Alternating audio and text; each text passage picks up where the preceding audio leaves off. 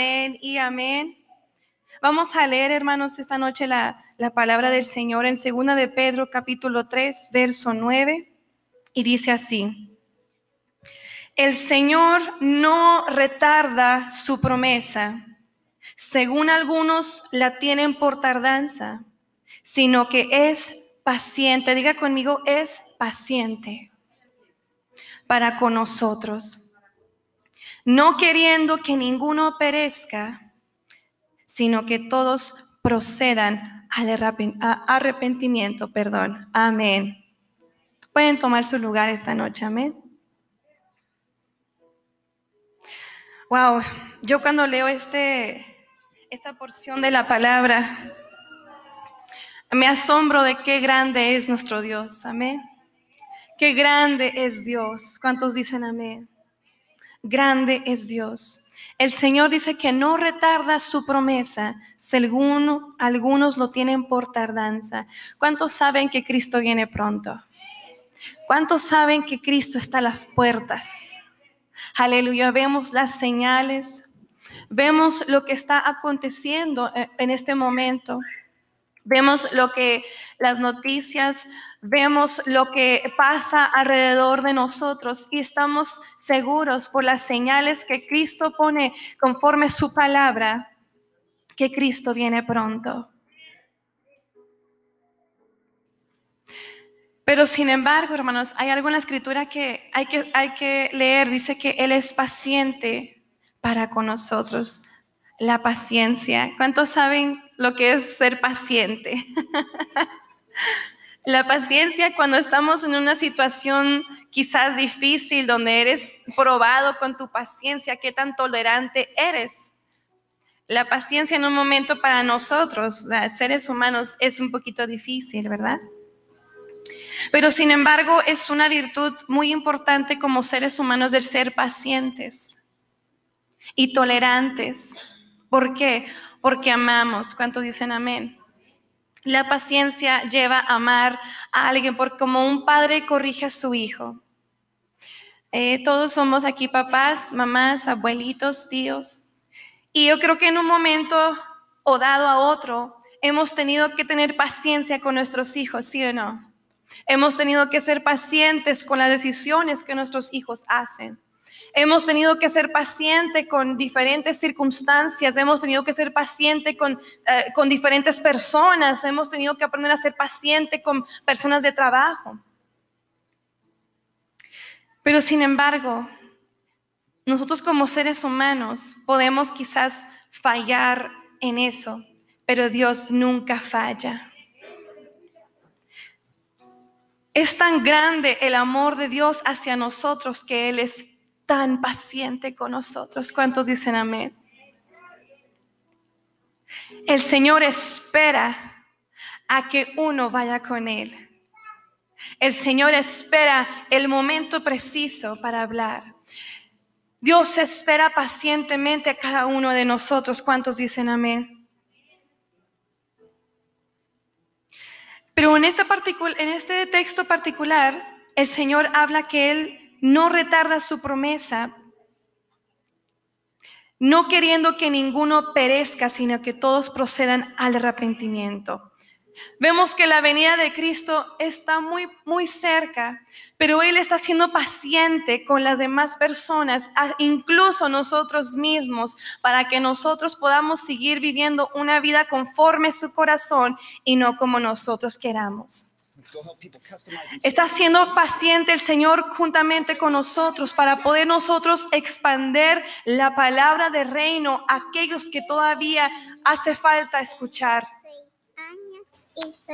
El Señor está siendo paciente aún para que nosotros tengamos la oportunidad de predicar el Evangelio a aquel que necesita ser escuchado. ¿Cuántos dicen amén? Como hijos de Dios debemos ser diligentes y hacer todo lo que podamos para ganar a los perdidos. No sabemos cuánto tiempo más el Señor será paciente con este mundo ¿Cuántos saben que la gracia del Señor nos sostiene? Es la gracia y el amor de Dios por el cual estamos usted y yo aquí esta noche. aprendemos nosotros a amar y ser fiel a Él. Y debe motivarnos nosotros también a amar a los perdidos. ¿Cuántos aman a las personas? ¿Cuántos aman a las almas? ¿Cuántos aman a sus vecinos? ¿Cuántos aman a sus parientes? Nos motiva a amar a los perdidos y a predicarles la salvación eterna que solamente proviene de Jesucristo. Así que iglesia, Jesucristo está siendo paciente con nosotros para poder nosotros compartir la palabra a aquel que necesita esa palabra. La iglesia somos una parte tan importante para que nosotros podamos compartir el Evangelio a aquel que necesita escucharlo.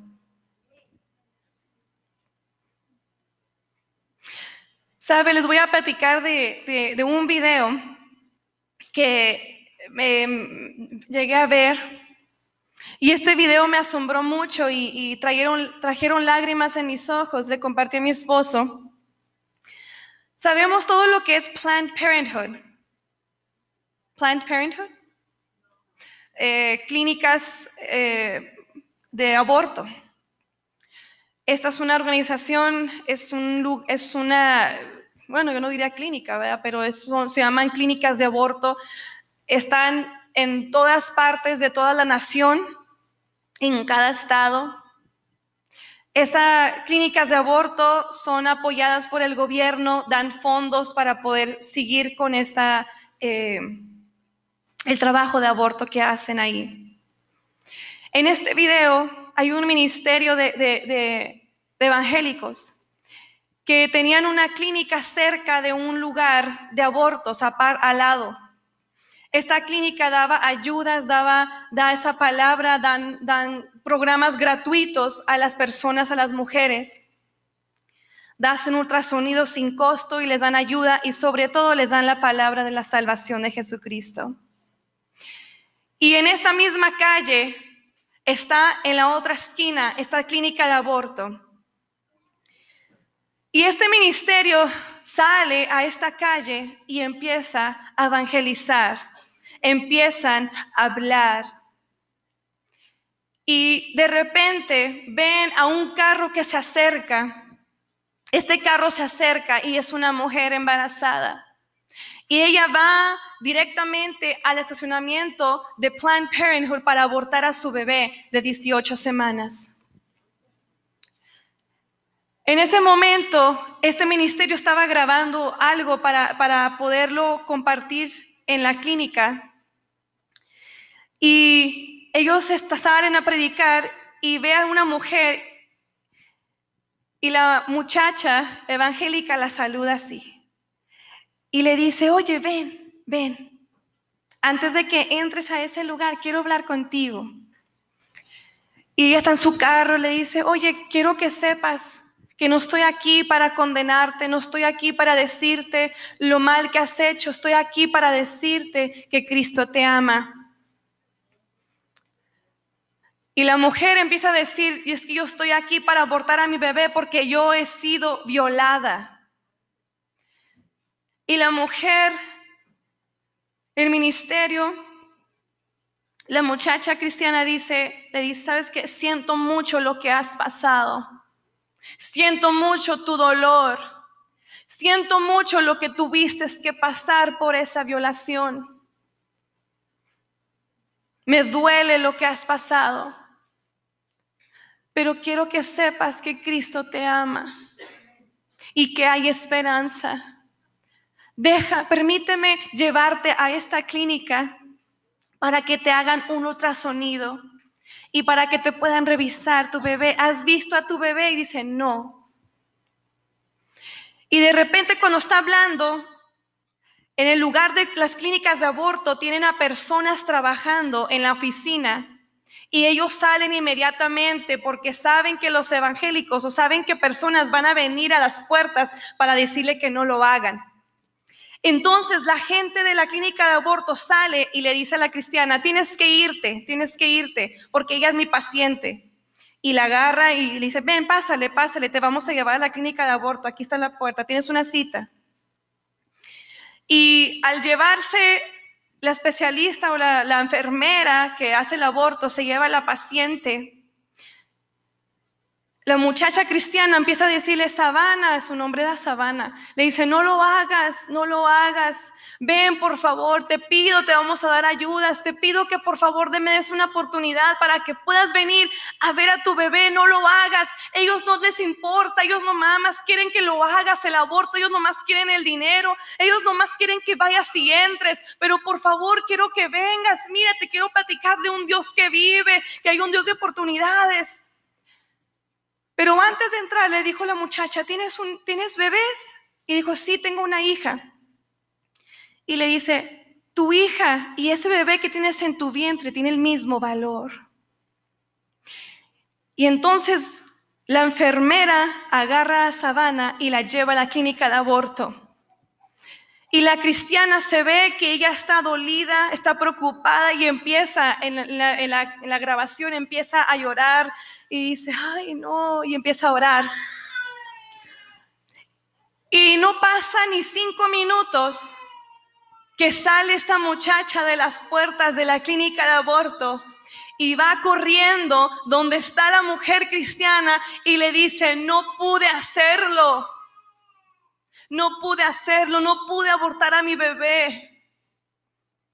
Y va, y la mujer cristiana va y la abraza y le dice, ven, voy a llevarte a esta clínica, esta clínica para que te hagan tu ultrasonido. Y vamos a orar por ti, y vamos a ayudarte, y vamos a encontrar la manera de que tú puedas recibir esa ayuda.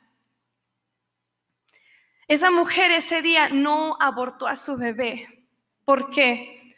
Porque hubo una persona, hubo personas valientes que tomaron la decisión de ir a los lugares más escondidos y ocultos y lugares quizás donde van a hacer algo que no le agrada a Dios, decidieron ir y hablarle a estas mujeres que hay un Dios que las puede guardar, que las cuida, que las protege y que las ama y que Dios las puede restaurar.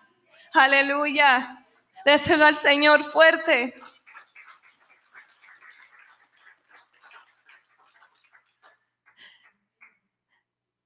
toma valentía para poder ir nosotros, ir y hablarle de Cristo a la gente. Es la valentía y el impulso que nos motiva a nosotros a compartir el Evangelio a las personas que lo necesitan. Ella después compartió y dijo, yo no sabía lo que iba a hacer, yo ya sabía que nomás iba a abortar, pero yo no sabía que tenía otra opción. Yo no sabía cuál era el otro lugar que tenía que ser.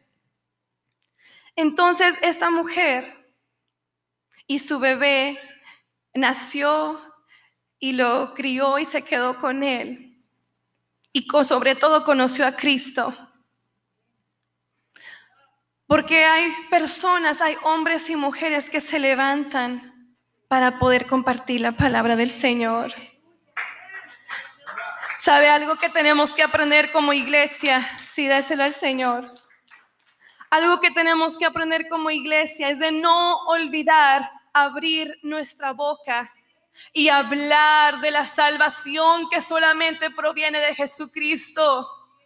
Hay muchos que hemos callado y hemos silenciado nuestra boca por vergüenza o por rechazo pero es de valientes. Dice que solamente los valientes arrebatan, solamente los valientes arrebatan. Y aquí en la iglesia somos personas valientes que vamos a salir y vamos a hablar al perdido, aquel que lo necesita escuchar, una palabra de aliento, una palabra de esperanza, porque usted y yo somos luz. ¿Cuántos dicen amén? Amar las almas y hablarles de Cristo no condenando ni juzgando, porque el mundo ya lo hace. El mundo ya te va a decir de tu pecado, te va a decir, tú ya no, tú ya no tienes salvación, mira lo que has hecho, mira tu pasado, mira, mira, te vas a ir al infierno, pecador.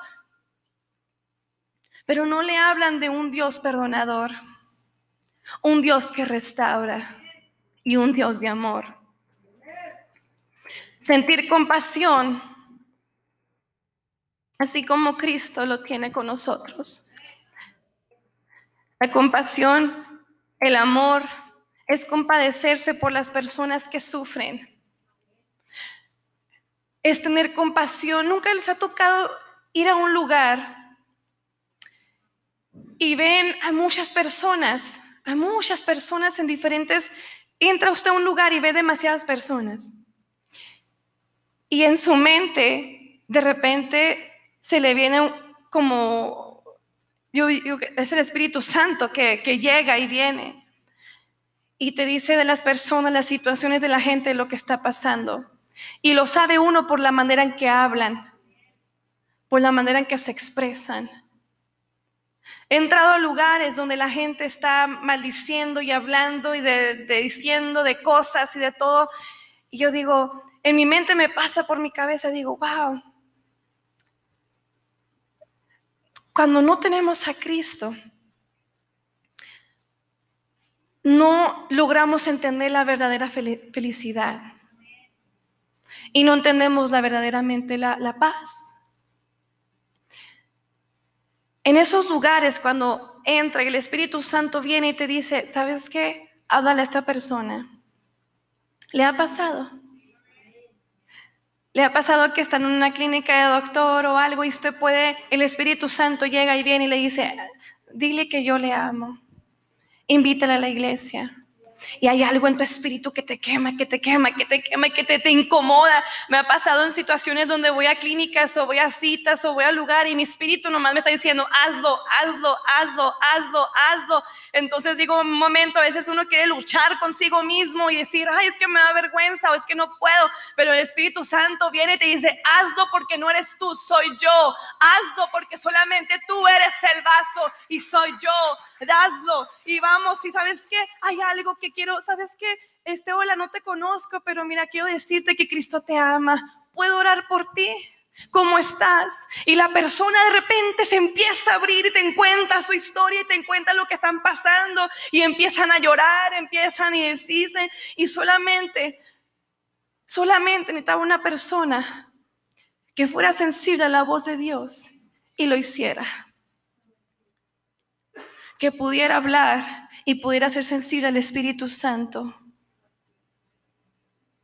El amar a tu prójimo. Amar a las almas. Cristo ama a las almas. Cristo vino para el perdido. Aleluya. Amada iglesia, nosotros tenemos a Cristo, por lo cual debemos hacer lo que Él quiere que hagamos. Y eso es salir y alcanzar al perdido, predicar para las personas, orar. Y no tiene que ser un profeta, un pastor, un predicador. Usted mismo con su testimonio puede testificar lo que Dios ha hecho en su vida. Y usted le puede decir a esa persona, Dios me liberó, Dios me sanó, Dios me restauró, Dios me trajo sanidad. Mira, no soy perfecta, pero yo reconozco que sin Cristo yo no soy nada. Solamente Dios es mi ayuda y mi pronto auxilio. Solamente eso basta y eso es suficiente para poder nosotros llegar y compartir el Evangelio a aquellos que lo necesitan. Hay gente que está tan perdida, hermanos. Perdido en el sentido de que no encuentran motivo para su existencia. Hay gente que ha perdido la esperanza. Hay gente que ha perdido el amor, que ya no les importa lo que les pase. Hay gente que se siente sola, hay gente que se siente abandonada, hay gente que se siente triste, hay gente que se siente con depresión, hay gente nomás que lo oculta porque es algo interior que pasa, pero si nosotros como iglesia aprendemos a ser sensibles a la voz de Dios, podemos ser dirigidos por el Espíritu Santo para que podamos hablar a esa persona que necesita una palabra de aliento, que necesita una palabra de ánimo, que necesita una palabra de restauración, una palabra, solamente una palabra, iglesia.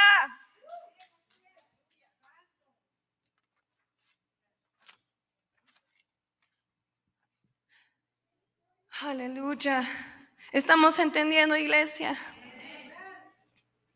El Señor está siendo paciente con nosotros para que todos puedan acudir al arrepentimiento. Dios no quiere que nadie se vaya al infierno. No quiere. Quiere que todos sean salvos. Y es por eso que está siendo paciente con nosotros, para nosotros afirmarnos más y poder seguir hablando a aquellos que lo necesitan. Vamos al libro de Mateo, si pueden ir conmigo, por favor.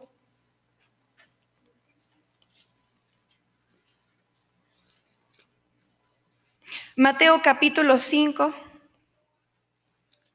Aleluya.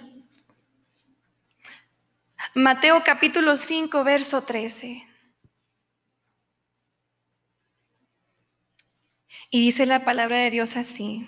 Mateo 5, 13 dice, vosotros sois la sal de la tierra, pero si la sal se desvaneciere, ¿con qué será salada? No sirve más para nada, sino para ser echada fuera y hollada o pisoteada por los hombres. Wow. ¿Quién es la sal, iglesia? ¿Quién es la sal? Nosotros somos la sal de la tierra que le da sabor.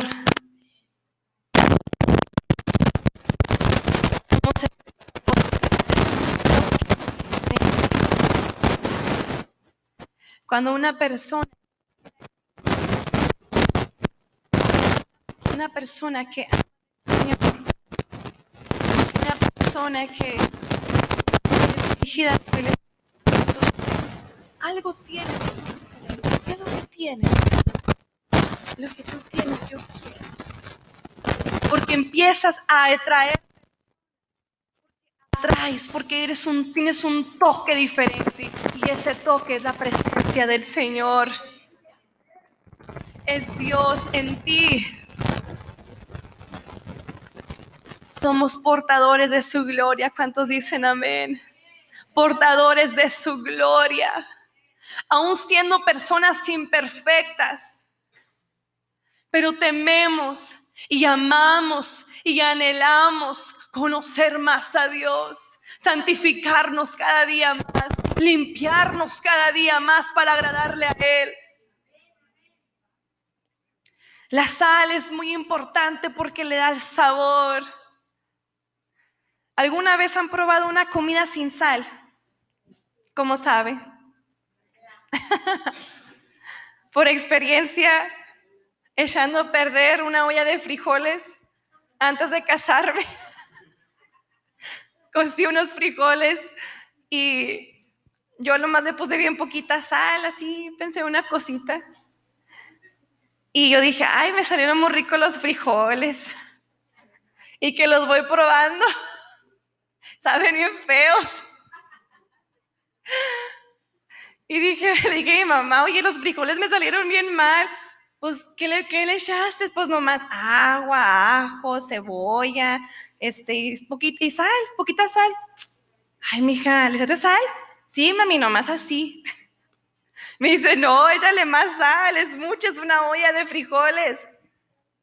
Y le echo más, ¿y qué creen? ¿Ya me supero más ricos? Ay, pues me faltaba nomás la pura salecita a los frijoles.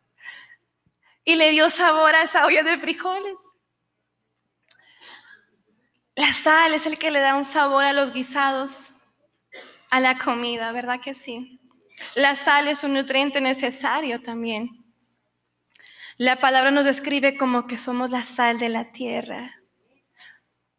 Cuando portamos nosotros la gloria del Señor, le damos ese sazón. Y la gente dice, algo tienes diferente, pues ese sazón de Cristo, la presencia, es la paz, es lo que porto porque Él está en mí. Él mora en mi corazón, Él está conmigo y Él camina conmigo. Y la gente empieza a ver eso en usted y dice, yo quiero lo que usted tiene. ¿Por qué está feliz? ¿Por qué tiene gozo? ¿Por qué no la veo nunca hablando mal? ¿Por qué nunca la veo esto y haciendo lo otro? Y la gente se fija, la gente mira, la gente es muy observadora. Y más como cristianos, la gente nomás está viendo. A ver, a ver qué horror hacemos o qué no. Pero repito, no somos perfectos, pero buscamos la santidad. Buscamos la presencia del Señor porque reconocemos que sin Él nada somos y nada podemos hacer. Reconocemos que Dios es nuestra ayuda y que solamente por medio de Él podemos hacer lo que Dios nos encomendó en esta tierra. Honra y gloria para nuestro Señor Jesucristo. ¿Cuántos dicen amén? Aleluya. Seguimos leyendo en ese mismo capítulo de Mateo capítulo 5.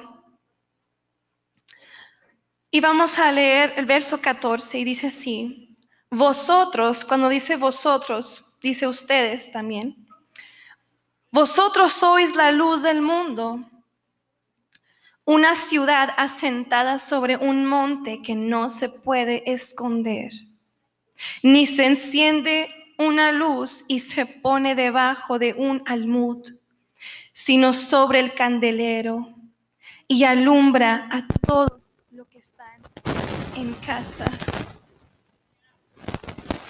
Así alumbre vuestra luz delante de los hombres, para que vean vuestras buenas obras y glorifiquen a vuestro Padre que está en los cielos. ¿Cuántos dicen amén? Gloria a Dios. Déselo al Señor. Somos la luz del mundo. Somos la luz del mundo. ¿Cuántos dicen amén? Una luz que no se puede esconder. Cuando tenemos la presencia de Dios en nuestras vidas, la luz. Usted puede entrar a un cuarto y la presencia del Señor se alumbra, porque es Cristo en usted. Y a la gente. O le dicen, usted es cristiana, ¿verdad? Usted es cristiano, ¿verdad? Sí, amén. Amén.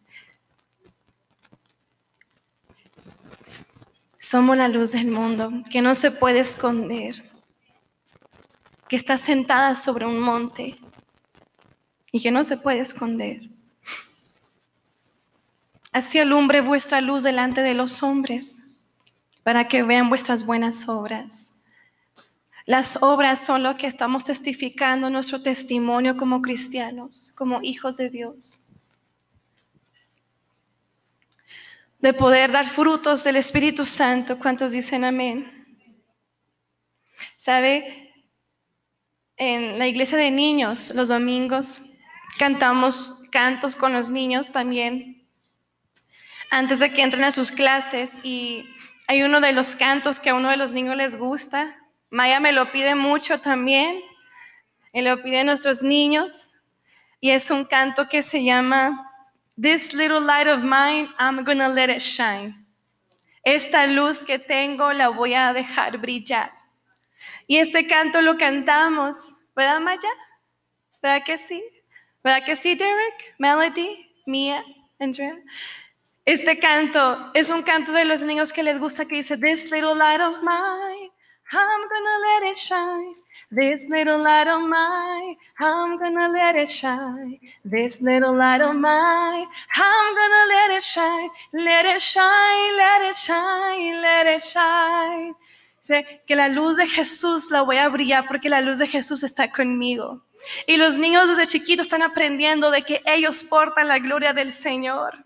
Y en esta, en esta canción viene un video musical y es un foco es un foco marchando por las calles oscuras. Y es un foquito lleno de luz caminando en una en una vecindad, en unas casas que están apagadas las casas. Y esta foco es, es cada persona que carga la luz de Jesús. Y los niños les digo, ustedes portan a Jesús en su corazón y ustedes van a brillar como la luz. Van a brillar porque Jesús vive en ustedes. Y así, hermanos, Jesús vive en nosotros y nosotros vamos a alumbrar donde quiera que usted vaya con su familia, con sus hijos, en el trabajo, en las clínicas, en las tiendas, en los restaurantes, donde quiera que usted vaya va a brillar porque usted porta la gloria de Dios en su vida santa.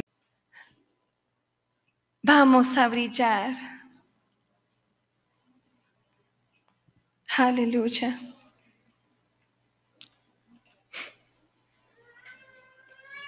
Vamos a, al capítulo, al libro de Juan.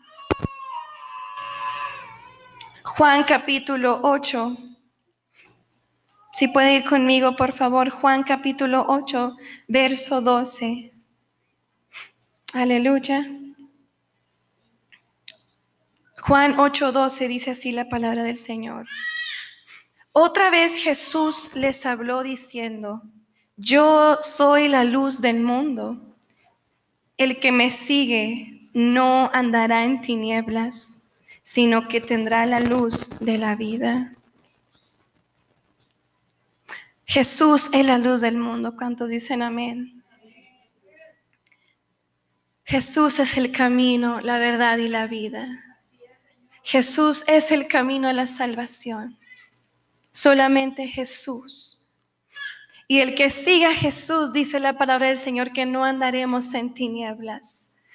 No andaremos en oscuridad, porque aunque usted ande en esos valles de oscuridad, aunque ande en esos valles de problemas, usted va a brillar. Usted va a brillar porque tendremos la luz de la vida que es Jesús. Aleluya. Gracias Señor Jesús.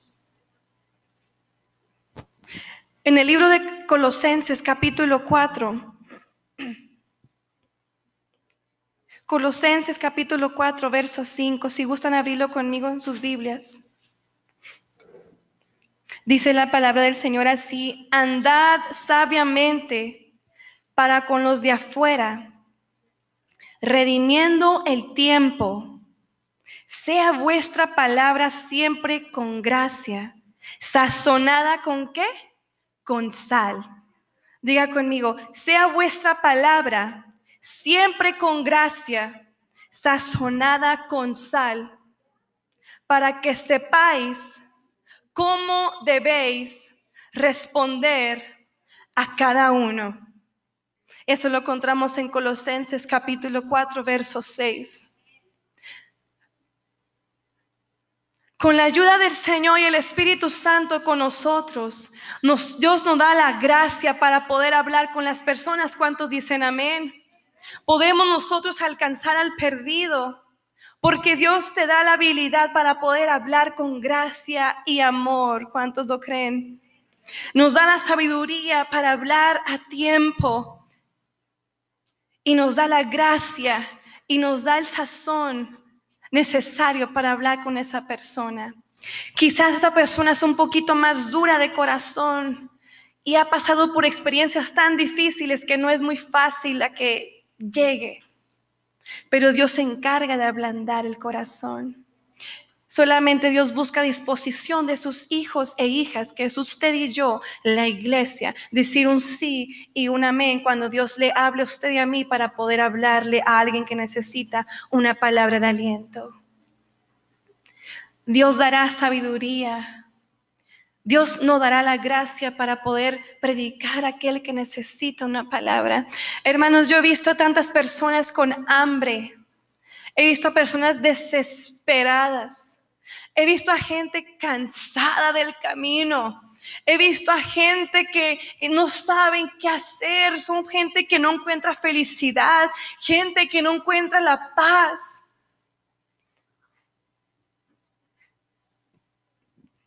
Y yo trato, yo, yo tengo familia en Ciudad Juárez.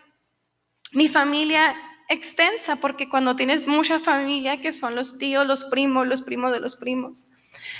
Y a veces llega a mí una necesidad allá en Juárez y yo quizás no tenga tanta comunicación eh, con un pariente que es más lejano y esta persona está padeciendo de algo, de una enfermedad, y yo, yo le digo a mi tía o a alguien más cercano que estoy orando por esa persona y mi deseo es que tengan salvación. Algo como hijos de Dios es tener en cuenta de amar a las almas así como Dios las ama. De no caer en el egoísmo o en el yo solamente, sino ser sensible a la necesidad del otro. ser sensible a las personas que necesitan una palabra. Salvación, hermanos. Salvación para que ninguno perezca. En la palabra del Señor, cuando leímos al principio, dice que el Señor ha sido, está siendo paciente.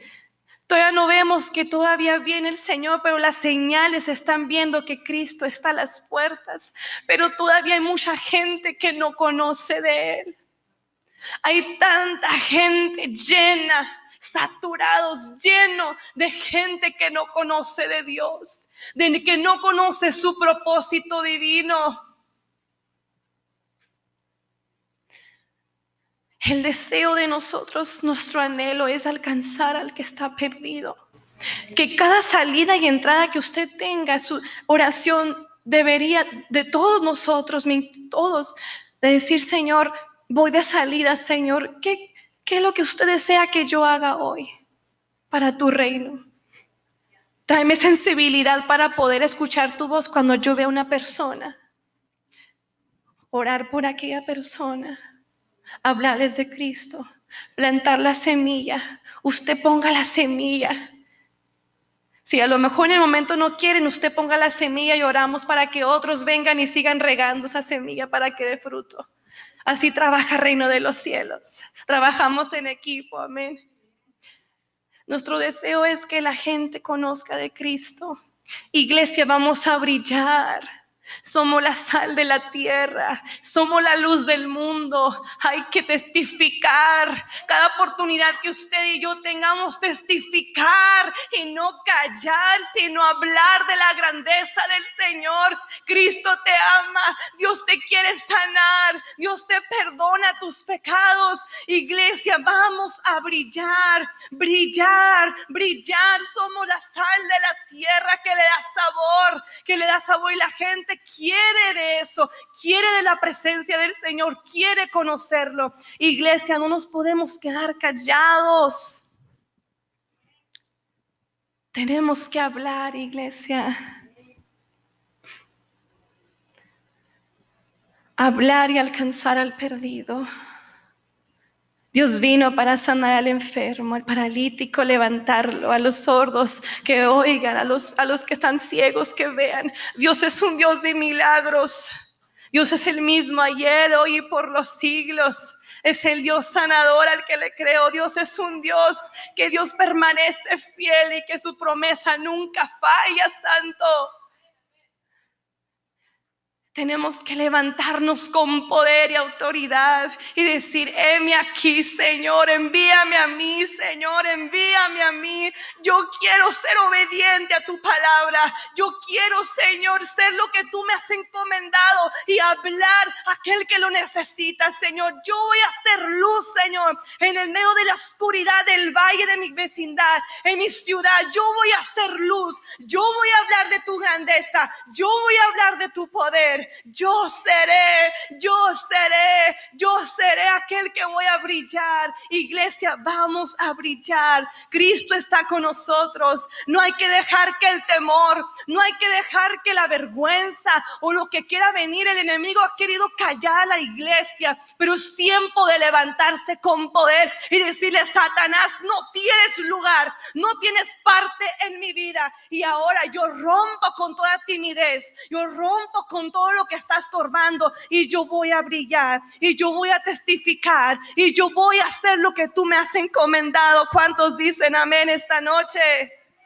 Aleluya. Con esto, hermanos, con este texto voy a terminar. Y vamos a abrir la palabra en el libro de Marcos. Aleluya. Marcos capítulo 16, verso 15. Marcos capítulo 16, verso 15, dice la palabra del Señor así. Y les dijo, id por todo el mundo y predicad el Evangelio a toda criatura. Otra vez lo leemos, id por todo el mundo y predicar el Evangelio a toda criatura.